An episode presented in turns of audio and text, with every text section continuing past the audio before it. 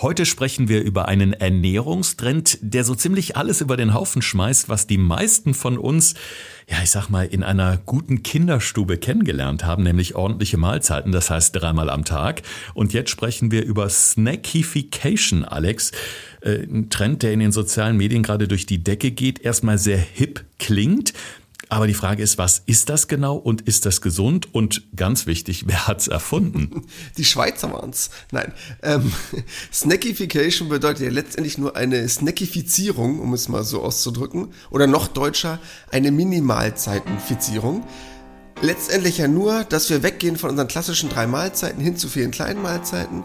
Und wir werden gleich mal genau besprechen, was macht da Sinn, weil es gibt da wirklich Varianten von super schlau bis super bescheuert. Aber ich bin gespannt, was wir da gleich so näher erörtern können. Gesund gefragt. Fünf Tipps für deine Gesundheit. Mit TV-Reporter Thorsten Slegers und Personal Trainer Alexander Nikolai. Damit ganz herzlich willkommen zu einer neuen Podcast-Folge in Kooperation mit unserem Partner, dem Klinikum Niederrhein. Und da hat es mal wieder eine Auszeichnung gegeben, diesmal für Duisburg Nord, nämlich für die Wirbelsäulenchirurgie. Denn das Klinikum bietet Betroffenen jeden Alters eine umfassende Versorgung für die unterschiedlichsten Erkrankungen und Verletzungen der Wirbelsäule. Und das Interessante dabei, es gibt nur wenige Kliniken in Deutschland, die dieses Zertifikat bekommen haben. Also alles rund um die Wirbelsäule. Da ist wirklich das Team der Wirbelsäulenchirurgie in Duisburg Nord die absolute Koryphäe, um es mal so auszudrücken. Ja, Alex, heute ein Thema. Ich musste so ein bisschen schmunzeln, ehrlich gesagt, denn wir haben ja schon ganz oft im Podcast auch so ein bisschen hier meine heimliche Leidenschaft des Snackens so ein bisschen ähm, aufs Korn genommen, weil ich ja so einer bin, der sehr gerne mal irgendwie zwischendurch snackt. Aber meine Snacks, äh, die kleinen Snacks zwischendurch, die beschränken sich meistens so auf die deutschen Autobahnraststätten oder mal auf die Fußgängerzone, wenn ich irgendwo unterwegs bin und sind meistens süß und nicht so gesund. Ich glaube, das geht so dezent in eine andere Richtung diesmal, oder? Ja, der Tanke Thorsten, wie ich ihn ja auch gerne ab und zu mal nenne. ob wir mal zwischendurch telefonieren oder du gerade auf dem Weg bist zu einem Dreh, ob nun zu mir oder irgendwo anders hin. Ah, das ist ja das leidige Thema, ne? Und das wäre natürlich auch eine Variante von Snacken. Das heißt, du kannst auch an jeder Tanke anhalten, alle ein, zwei Stunden und von dem Schokoriegel über das äh, belegte Brötchen oder den Hotdog dir was nächste Essen reinziehen. Aber das ist natürlich damit nicht gemeint. Ich glaube, das ist klar. Das heißt, der Trend, den es um dieses ganze Snackification-Thema dreht, sollte natürlich ein ganz anderer sein. Mhm. Ich habe da ganz viele lustige Worte auch oder äh, Wortneuschöpfungen in diesem Zusammenhang gelesen, denn gerade in den sozialen Netzwerken wird dieser Trend gerade total gefeiert. Da war zum Beispiel die Rede von Mima. Was bitte ist Mima und woher kommt dieser Mima-Trend? Ja, ich glaube, wir sollten einfach mal dazu übergehen, irgendwas von kleinen Zwischenmahlzeiten zu sprechen. Mima heißt halt Minimalzeiten, Snackification, New Snacking. Ach, alles derselbe Bums. Es geht einfach nur darum, dass man auf die Idee kommt, und das ist halt das, was hinter diesem neuen Trend steckt, zu sagen, dass man auf viele kleine Mahlzeiten zurückgreift, anstatt die klassischen drei deutschen Mahlzeiten, wie man es ja so oft kennt, von zu Hause, von der Familie her, rein traditionell ja schon behaftet. Aber das Ganze natürlich möglichst gesund und nicht in dieser Tanke-Torsten-Variante. Genau, also das heißt, dieser neue Trend, dieses Snackification oder diese, diese kleinen Mahlzeiten zwischendurch, die gehen schon ganz klar in eine Richtung, die gesund sein sollte. Ich frage mich die ganze Zeit, okay, dann habe ich nicht die drei klassischen Mahlzeiten am Tag, sondern mehrere zwischendurch. Wie werde ich denn davon satt? Naja, die Frage ist, wie du das Ganze managst und was es natürlich für Zwischenmahlzeiten sind. Rettest du dich jetzt von einem Schokoriegel zum nächsten? Ist das natürlich auch eine Variante, mit der man arbeiten könnte. Aber kennst du selber, haben wir auch schon oft drüber gesprochen, Heißhungerattacke, Blutzuckerspiegel rast hoch, geht wieder runter. Ja, da ist natürlich der riesengroße Hunger vorprogrammiert und dann wird es auch schwer, das Ganze hinzukriegen. Aber wenn du jetzt sehr gesunde Zwischenmahlzeiten hättest und auch sehr eiweißreiche Zwischenmahlzeiten, dann ist das natürlich eine Variante, die auch durchaus funktionieren kann. Also bestes Beispiel, wir haben ja vor ein paar Folgen über die klassische Ernährung in Japan gesprochen, wo ja dieser Trend ist, wirklich fünf, sechs kleine Mahlzeiten am Tag zuzunehmen im Vergleich zu diesem deutschen Prinzip. Und bei uns in Deutschland war es ja wirklich so. Früher gab es diese klassischen drei Mahlzeiten, dann sind wir übergegangen zum Snacken und fünf kleinen Mahlzeiten. Dann haben ganz viele Leute gemerkt, das funktioniert nicht für sie. Und jetzt sind wir wieder bei dem Trend zu den drei klassischen Mahlzeiten. Und jetzt kommt es wieder. Jetzt halt nur aus den USA, dass es heißt Snackification. Und ich glaube, wo man einfach mal anfangen muss, sich darüber Gedanken zu machen, ist, Wann kann das überhaupt Sinn machen? Und das ist eigentlich die alles entscheidende Frage dieser heutigen Folge. Wann macht Snackification Sinn und wann ist es einfach nur Schwachsinn? Ja, ich meine, es hat sich natürlich vieles verändert. Wenn ich jetzt mal so 30, 40 Jahre zurückdenke, wo ich noch so Kind, Jugendlicher war, da gab es halt die drei klassischen Mahlzeiten. Da wurde sich beim Frühstück satt gegessen. Ich kam mittags aus der Schule, gab es das frisch gekochte Mittagessen und auch abends saß die Familie wieder zusammen am Tisch. Aber gerade dieses zusammen am Tisch sitzen, äh, das ist ja krass. Das gibt's ja eigentlich gar nicht mehr. Also es gibt ja auch eine Studie einer großen deutschen Krankenkasse, wo gerade mal oder weniger als die Hälfte aller Familien eine Mahlzeit am Tag gemeinsam nehmen. Das heißt, mit diesem Snacken entfernen wir uns ja eigentlich immer mehr von diesem geselligen Familienevent Essen oder? Ja. Also ist eigentlich nicht so toll. Ja, Thorsten, ist schon eine krasse Entwicklung, die ich ehrlich gesagt auch ein bisschen besorgniserregend finde. Wir werden ja gleich noch ein bisschen über das Thema Snackification sprechen, was da Sinn macht, was nicht, für wen das geeignet ist, für wen nicht und ob das wirklich eine gesunde Variante ist. Aber unabhängig davon gibt es ja genauso, wie du es gerade eben schon genannt hast, diesen kulturellen Aspekt, diesen althergebrachten Aspekt, einfach gemeinsam eine Mahlzeit einzunehmen sich über den Tag auszutauschen, gemeinsam zu essen, im besten Fall ja auch noch das Essen zuzubereiten, dass man weiß, dass die Kuh nicht lila ist oder wo die Milch herkommt. Also, dass man ja auch wirklich etwas über Lebensmittel lernt, wenn man es von seinen Eltern lernt, wie man Lebensmittel zubereitet, vielleicht auch gemeinsam einkaufen war im Vorhinein. Das fällt natürlich alles bei sowas weg. Das heißt, wenn ich mir immer auf die Hand irgendwo etwas hole, egal ob es jetzt gesund ist oder nicht gesund ist, das jetzt mal dahingestellt, habe ich natürlich nichts über den Herstellungsprozess gelernt und ich esse natürlich auch nicht in Ruhe und habe diesen soziokulturellen Hintergrund, also diesen Austausch untereinander, den ich halt für extrem schätzenswert halte, gerade was das Thema Ernährung angeht, weil es wirklich im wahrsten Sinne des Wortes Familien, glaube ich persönlich, sehr stark zusammenbringt. Ja, ich finde es in dem Zusammenhang vor allen Dingen auch wichtig, gerade den Kindern auch sowas vorzuleben, dass eben auch gesund gegessen wird. Aber als ich davon gelesen habe und mich auf die heutige Folge vorbereitet habe, kam mir als erstes so in den Sinn, eigentlich genial, ähm, auch für Singles oder für, für Menschen, die viel unterwegs sind, ähm, die vielleicht gerade auf einer Geschäftsreise sind, die eine stressige Woche haben, viele verschiedene Stationen vielleicht waren, wenn man da natürlich zwischendurch sagt, okay, die nächste Woche, die ist stressig. Ich bin viel unterwegs und an vielen verschiedenen Orten. Das wäre die absolut perfekte Snackwoche. Aber dann geht's ja los. Dann muss ich mir Gedanken machen, äh, um Gottes Willen, was esse ich denn? Ich krieg ja nicht an jeder Ecke, wo ich gerade unterwegs bin, auch was Gesundes. Das heißt, dann bin ich gedanklich schon wieder bei einer Folge über das Meal Prepping, die wir mal gemacht haben. Und dann wird's kompliziert, oder? Genau das ist der richtige Gedanke, weil theoretisch hätte ich jetzt erstmal nichts dagegen. Wir können gleich noch darüber sprechen, was sinnvoll ist für den Körper rein physiologisch mit Blutzuckerspiegel. Das jetzt mal außen vor, rein nur von der Umsetzung. Wenn ich natürlich in diese Form von Snackification Ernährungsform eintauchen möchte, muss ich mir überlegen, ist das überhaupt machbar? Natürlich ist das mit der Tanke und dem Hotdog und den Schokoriegeln machbar. Die kriegen wir überall in Deutschland. Das ist nie ein Problem. Worum es aber mir ja geht, ist, wie kann ich gesund snacken? Das ist ja eigentlich das was dahinter steckt, dass ich sage, ich habe mehrere kleine gesunde Zwischenmahlzeiten. Und dann hängt es ja wirklich davon ab, ist das überhaupt an Ort und Stelle verfügbar? Wenn du jetzt meinetwegen im Außendienst unterwegs bist oder verschiedene Projekte hast, wo du von Ort A nach B fährst, nach C fährst, ist ja die Frage, bekomme ich dort immer etwas? Wenn das nicht der Fall ist, sorry, dann ist deine Form von Snackification einfach nur doof. Weil ich dann ja sage, ja gut, jetzt habe ich mir nichts zu essen eingepackt, jetzt habe ich keine Zeit, richtig irgendwo was Gesundes essen zu gehen dann wird's vielleicht die Thorsten-Tanke-Variante.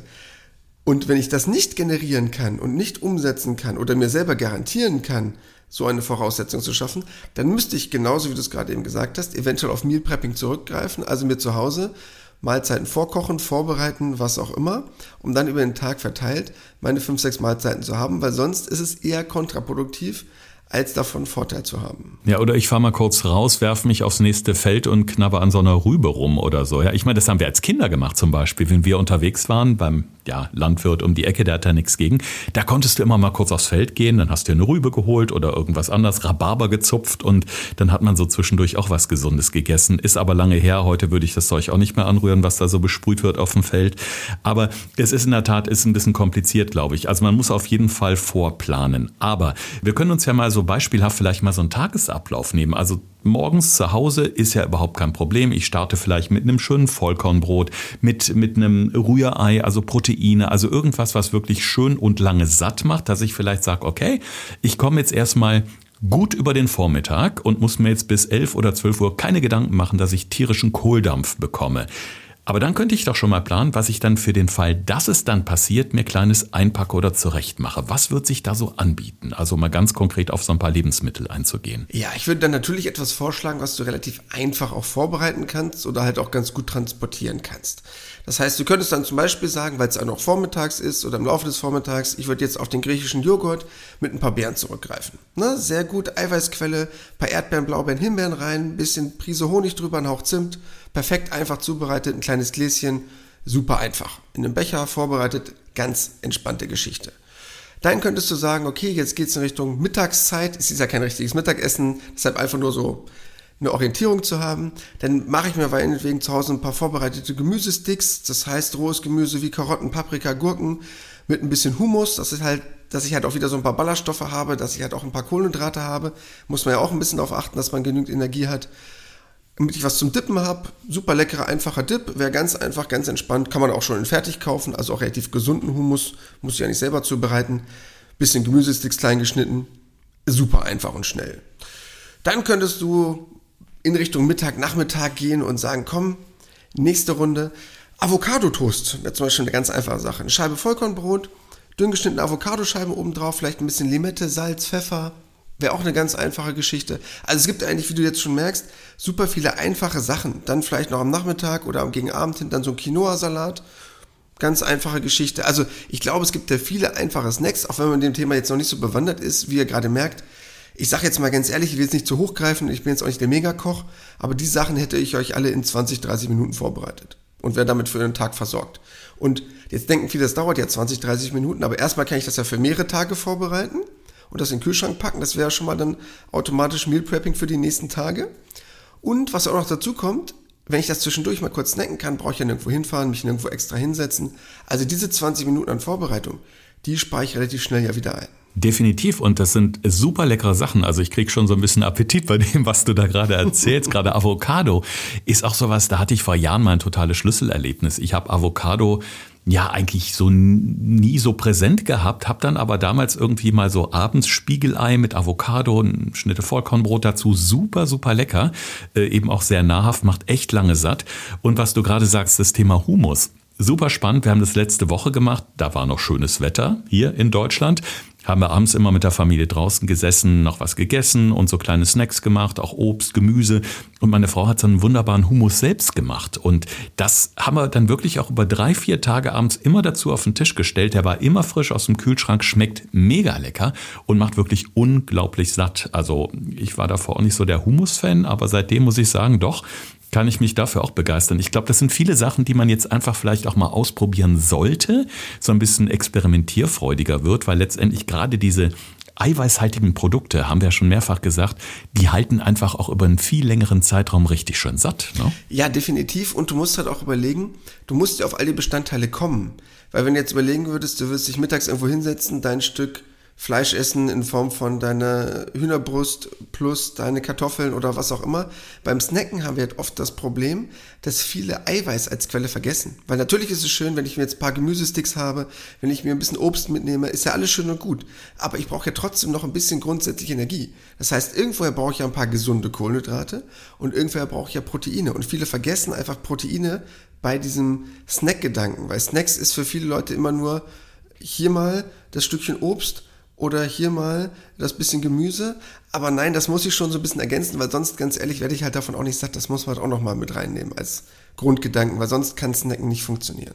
Also ich finde, so in einigen großen Städten in Deutschland merkt man schon so ein bisschen diesen Trend. Also wenn ich jetzt mal zum Beispiel Düsseldorf, Berlin oder kürzlich war ich in München unterwegs auch sehe, da gibt es dann neben den klassischen Imbissbuden oder Dönerbuden gibt es dann schon auch mal so kleine Restaurants, die wirklich äh, sehr auf gesund setzen. Also es gibt also ein, zwei Ketten, die auch recht erfolgreich damit sind in mehreren deutschen Städten, ähm, wo du dich reinsetzen kannst, wo du auch bestellen kannst. Und das finde ich schon echt cool, weil du siehst da halt frische Sachen in der Auslage liegen. Da ist viel mit Quinoa dabei. Und da hast du relativ schnell zum Beispiel eine tolle Bowl irgendwie zubereitet. Wir beide haben das, glaube ich, in Hannover auch mal zusammen getestet. Ich war total begeistert, aber da hat Deutschland ja einen riesigen Nachholbedarf, was gerade so Lokalitäten angeht. Ne? Ja, und das nervt mich eigentlich total. Also ich bin jetzt vielleicht nicht Mr. Jet Set persönlich, aber ich war in London, in Paris, da hast du ganz andere Möglichkeiten. In London war es wirklich ein riesengroßer Bioladen, wo so eine riesige Snack-Ecke war, wo ich aber wirklich wirklich sagen konnte, auch rein aus ernährungswissenschaftlicher Sicht, 80, 90 Prozent hättest du davon ganz entspannt kaufen können und essen können als Snack zwischendurch. Es war eine reine, noch nicht mal Tiefkühl, sondern nur gekühlte Theke, wo Sachen vorbereitet wurden von den jeweiligen Inhabern des Supermarkts, die wirklich richtig gut waren. Also da lagen zum Beispiel die Gemüsesticks mit zum Hummus-Dip daneben, da gab es den griechischen Joghurt und das alles schon komplett vorbereitet. Und das ist natürlich cool. Also wenn du solche Möglichkeiten hast, ist das natürlich perfekt. Aber ganz ehrlich, Deutschland ist davon noch so unglaublich weit weg, das ist äh, schon fast ein bisschen beschämend, um es mal so auszudrücken. Ich bin ja ein großer Fan dieser Markthallen. Rotterdam beispielsweise, großartig. Oder äh, Mallorca, Palma, die Markthalle, wunderbar. Da gibt's nämlich genau diese kleinen Ecken, wo du dann auch mal probieren kannst, wo du wirklich alles frisch dir auch als kleine Tapas holen kannst. Das ist ja auch zum Beispiel sowas. Ja, ob es nun die Tapas sind, ob die Wraps sind. Also diese, diese südlichen Länder sind ja schon auf diese kleineren Mahlzeiten auch so ein bisschen besser eingestellt als wir wir. Aber ich habe auch gelesen in Bezug auf diesen äh, Trend mit dem Snacken, dass äh, man schon gucken will, ähm, auch möglichst, oder die Befürworter dieses äh, Snack-Trends, dass die sagen, es sollten schon möglichst unverarbeitete Lebensmittel sein. Das heißt, die Botschaft dahinter ist schon ganz klar, ähm, wirklich relativ rein, relativ clean zu essen. Ja, absolut, weil das ist eigentlich auch der Gedanke, um den es jetzt ja wirklich geht. Weil es kommen ja immer wieder Ernährungstrends, die kommen und gehen. Ne? Also, was ich vorhin ja schon erwähnt habe, früher gab es die klassischen drei Mahlzeiten. Dann haben auch wir Deutschen irgendwann mal gesagt, komm, wir machen jetzt viele kleine Mahlzeiten. Dann haben wir wieder gesagt, wir machen die drei Mahlzeiten, weil es besser wäre, wegen Essenspausen, wegen Pausen zwischendurch. Kommen wir gleich nochmal ein bisschen drauf. Und jetzt gibt's wieder den Trend zu fünf Kleinen. Und jetzt muss man sich überlegen, warum denn überhaupt? Die Physiologie hat sich ja nicht geändert in den letzten 100 Jahren. Wir sind ja nicht auf einmal neue Menschen geworden mit einer komplett anderen Verdauung oder komplett anderen Anforderungen an Ernährung. Das ist ja totaler Nonsens. Aber warum? Weil wir Deutschen, sorry, in dieser Phase, wo wir das ausprobiert haben mit diesen fünf kleinen Snacks, einfach leider auch, klingt jetzt ganz gemeint, zu blöd waren. Das heißt, diese Form der Ernährung funktioniert natürlich nur, wenn ich eine Ernährungsform wähle, die gesund ist, die nicht dafür sorgt, dass ich morgens, mittags, abends esse und zwischendurch am Vormittag eine Packung Chips esse und am Nachmittag eine Tafel Schokolade und das als Snacks bezeichne. Das ist natürlich Selbstmord.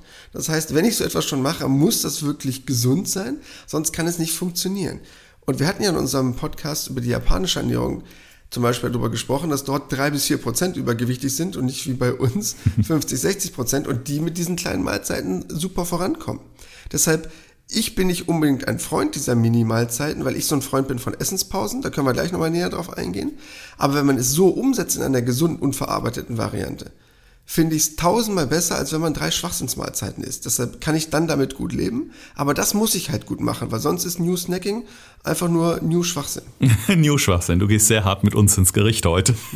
Aber ich meine, dafür feiern dich unsere Hörerinnen und Hörer. Also ich meine, ich finde es auch gut, dass man das einfach mal Tacheles ausspricht. So ist es ja. Also gerade dieser Vergleich letztens in der Korea-Diät-Folge mit den äh, Japanern, also dass das Thema Übergewicht eigentlich gar kein Thema ist im Vergleich zu Deutschland, was sich immer mehr an Amerika anpasst, offensichtlich offensichtlich, äh, muss man einfach mal so sagen. Aber du hast gerade schon einen ganz äh, wichtigen Stichpunkt genannt, Alex, und zwar das Thema Blutzuckerspiegel. Denn ähm, die Essenspausen ist was, die du eigentlich auch sehr befürwortest, damit nach so einer Mahlzeit der Blutzuckerspiegel sich erstmal wieder langsam erholen kann, bevor er dann bei der nächsten Mahlzeit oder kurz danach wieder hochgeht. Also diese gleichmäßigen Schwankungen im Blutzuckerspiegel sind immer besser und gesünder, als wenn wir diese Glukosepeaks haben, die dann auf einmal nach dem Schokoriegel irgendwie hochschießen und dann wieder tief fallen. Ähm, das macht uns ja noch hungriger oder fördert die Heißhungerattacken. Wir haben schon sehr oft darüber gesprochen. Ich habe da persönliche Erfahrungen mit immer mal wieder. Das ist ja genau der Punkt, den man jetzt äh, quasi bei diesem äh, Snack-Modell so ein bisschen ankreiden könnte. Also in dem Moment, wo ich halt eben nicht so super gesund unterwegs bin, prügel ich meinen Blutzuckerspiegel doch permanent drauf und runter. Ja, da kommen wir jetzt zu einem relativ komplexen Thema.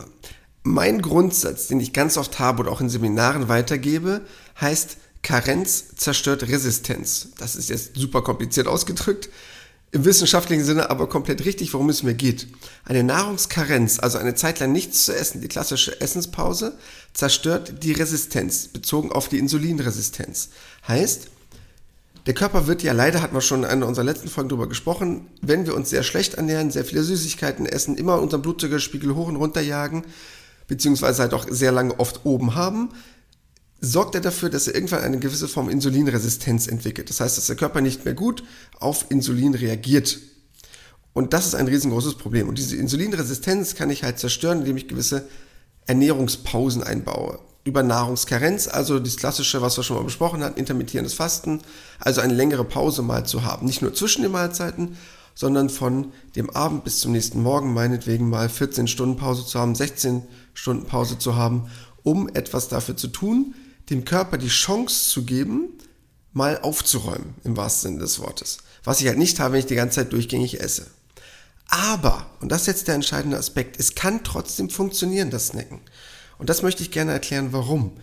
Wenn ich es nämlich schaffe, meinetwegen den ganzen Tag über ein bisschen zu snacken, aber den Blutzuckerspiegel nie extrem nach oben jage, kriege ich auch kein Problem bezüglich einer Insulinresistenz.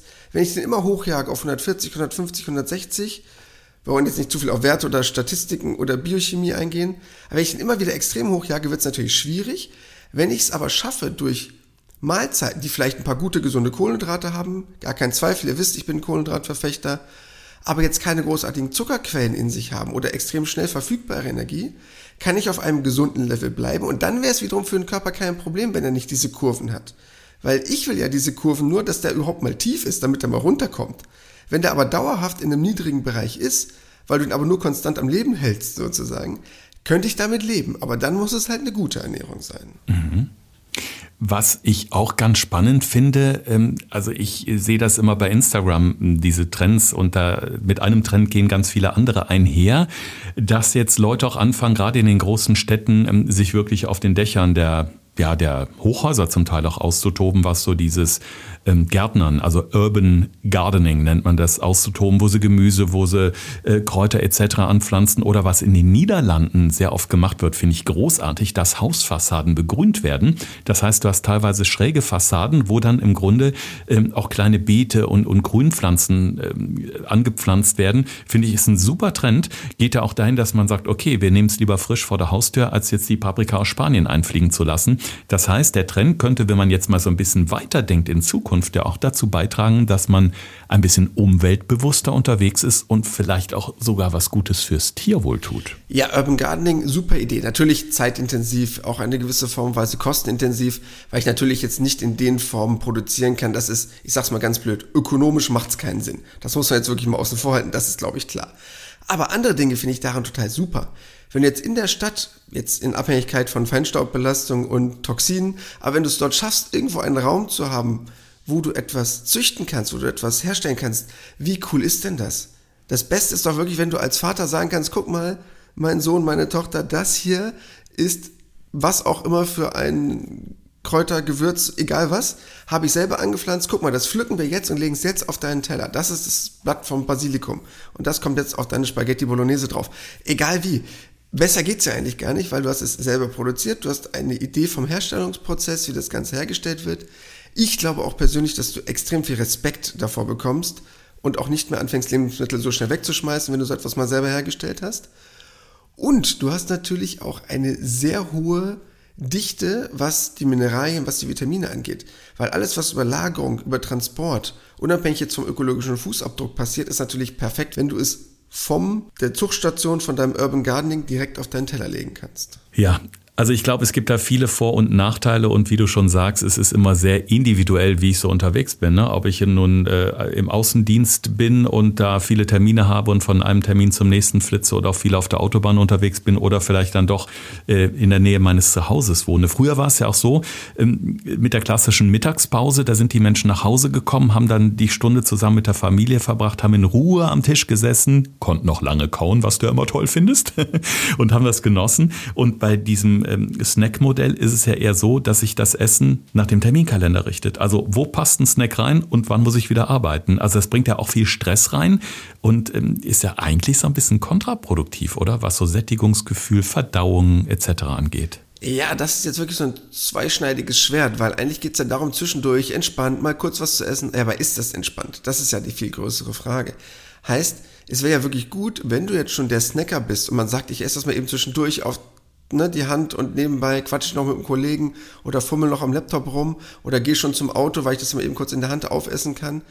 Ja, die Frage ist halt, wie gut ist das für meine Verdauung und wie gut ist das für mein Sättigungsgefühl? Denn wir haben ja schon ein paar Mal drüber gesprochen.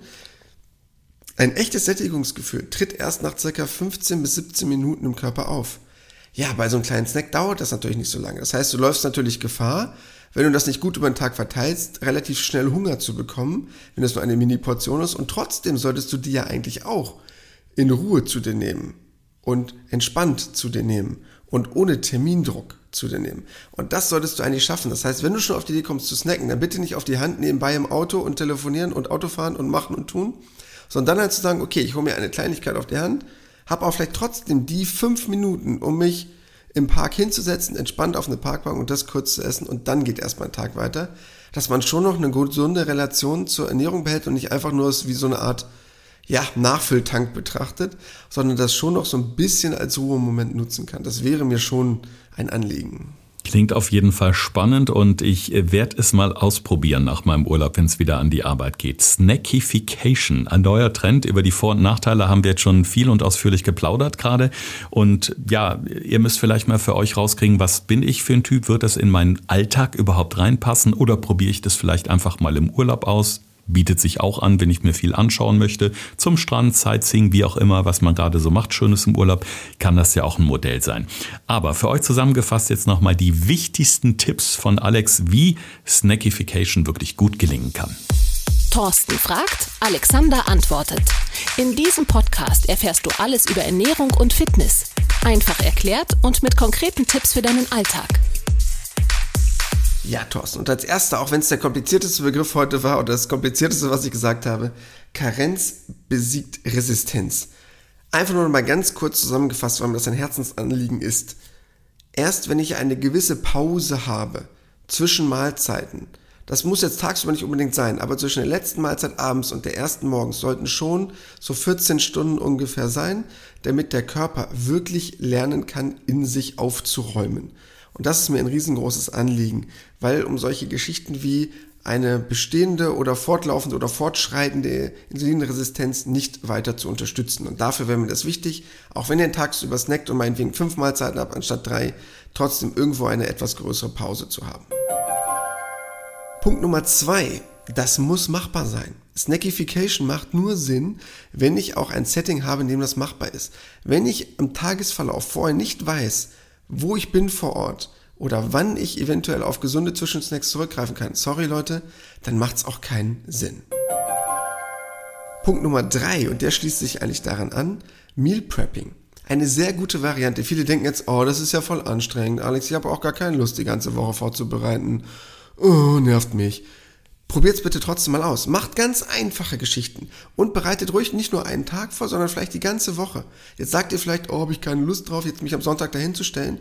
Aber stellt euch mal vor, ihr opfert am Sonntag nur ein oder zwei Stunden, um die ganze Woche an Lebensmitteln vorzubereiten bis zum Wochenende. Wie viel Zeit spart euch das unter der Woche und wie viel Nerven euch zu überlegen, wo fahre ich jetzt hin, zu welcher Uhrzeit muss ich bei welchem Termin sein, schaffe ich noch irgendwo vorher anzuhalten, noch eine Kleinigkeit mir zu holen. Snackification kann auch Stress sein, mit Meal Prepping garantiert nicht. Tipp Nummer 4. Harahachibu. Einer einer absoluten Lieblingsbegriffe, deshalb wollte ich ihn einfach nochmal wiederholen. Hintergrund ist ja einfach nur dabei, sich zu 80% satt zu essen. Und das ist eigentlich auch die große Kunst. Das heißt, Durchgängig kleine Mahlzeiten funktioniert nur dann, wenn ich immer zu 80% auch satt bin. Das heißt, der Snack muss halt so groß sein, dass ich sage, ich bin ausreichend gesättigt, dass ich wieder ein paar Stunden Luft habe. Er darf auch nicht zu klein sein, dass ich nach 10 Minuten wieder Hunger habe. Und auch nicht zu groß sein, weil ich sonst überflüssige Kalorien zu mir nehme. Weil am Ende des Tages, das wisst ihr alle, eine negative Kalorienbilanz ist entscheidend, ob ich abnehme oder ob sich mein Gewicht nicht verändert oder gleich bleibt.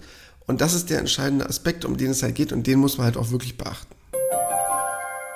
Und als letzter Aspekt, weil ich ihn wirklich gut finde, gerade für die Leute, die in der Stadt leben, Urban Gardening. Muss gar nichts Kompliziertes sein. Gibt es auch schon ganz tolle Vorrichtungen, die man sich zu Hause kaufen kann, die man schon auf dem Balkon hängen kann. Das muss ja gar nichts Wildes sein. Dafür braucht man gar nicht viel Platz. Aber ich glaube, es schafft ein ganz tolles Bewusstsein, um sich genauer mit der Ernährung auseinanderzusetzen und ein besseres Gefühl dafür zu bekommen. Und vielleicht mal so ein bisschen über den Tellerrand gucken, finde ich, so Richtung Italien oder Spanien. Also wenn ich da zum Beispiel sehe, äh, da sind zum Beispiel Italien äh, als kleiner Snack zwischendurch eine Melone mit ein bisschen guten Parmaschinken dazu, ja, oder die Spanier, die diese Pimientos machen, diese kleinen gebratenen Paprikas mit Meersalz. Mega lecker. Und ich habe mir gerade mal den Spaß gemacht und mal geguckt, was so die beliebtesten Snacks bei uns in Deutschland sind Da steht dann Currywurst, Lakritz, Nussecken, Weißwürstel mit Senf und Brezel, die Spezi, obwohl die habe ich gerade vor der Aufzeichnung auch getrunken, da muss ich mich jetzt outen. Aber da sieht man einfach schon, dass so unter Snacks in Deutschland eigentlich immer noch eher die ungesunden Sachen im Gedächtnis sind. Ne? Da müssen wir was dran ändern. Definitiv. Und was mir dabei gerade noch einfällt bezüglich Spanien, deshalb erstmal vielen lieben Dank, gracias, wie man sagen würde in Spanien. Wir sind, ich weiß nicht, ob du schon wusstest, Thorsten, in den spanischen Podcast-Charts vertreten seit neuestem. Jetzt machst du einen Witz, oder? Nee, ist kein Witz. Echt? Kommt wahrscheinlich nur durch Mallorca, weil dort alle leben, die aus Deutschland geflüchtet sind. Wir sind zumindest in den spanischen Podcast-Charts in dem Thema Ernährung vertreten und jetzt unter den Top äh, 30 oder so Ernährungspodcasts in Spanien. Also vielen Dank Mallorca, wo die ganzen Deutschen wohnen. wahrscheinlich seid ihr es, die dafür verantwortlich sind. Egal wie, vielen Dank.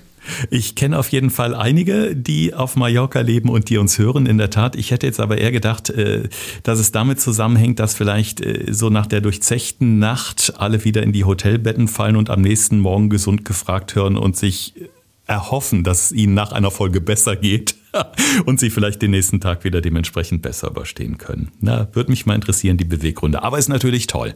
Freut mich natürlich auch und ähm, ein, ein, von mir natürlich auch ein ganz dickes Dankeschön. Auch an die vielen, vielen deutschen Hörerinnen und Hörer, die uns so regelmäßig ihre Fragen über Instagram schicken. Auch da nochmal die Einladung Podcast gesund gefragt. Und äh, du bist ja wirklich super schnell, Alex. Äh, sobald eine Frage kommt, rucki zucki sehe ich, Alex hat geantwortet. Das ist natürlich schon hier fast Personal Ernährungscoaching, was du da betreibst auf Instagram, ne? Ja, wir bemühen uns darum. Natürlich sind jetzt auch ein, zwei Fragen noch offen und äh, seht es uns danach, wenn das jetzt nicht innerhalb von zwei Stunden Antwort kommt. Aber so binnen einer Woche sind wir meistens ganz gut dabei. Ich habe noch ein paar Fragen offen. Schande über mein Haupt. Aber auch um die werde ich mich noch kümmern, äh, dass alle da auch dementsprechend eine Antwort bekommen werden. Wunderbar. Und wir alle können uns schon nächste Woche Samstag wiederhören. Dann gibt's nämlich wieder eine neue Folge hier bei uns.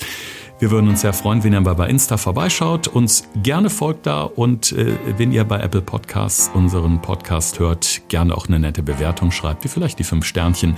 Wer weiß, in welchen Podcast-Charts wir da nächsten Monat vertreten sind. Bis nächste Woche, bleibt schön gesund. Das war Gesund gefragt. Der Expertentalk mit Thorsten Slegers und Alexander Nikolai. Wenn es dir gefallen hat, abonniere gerne unseren Podcast und verpasse keine neue Folge mehr.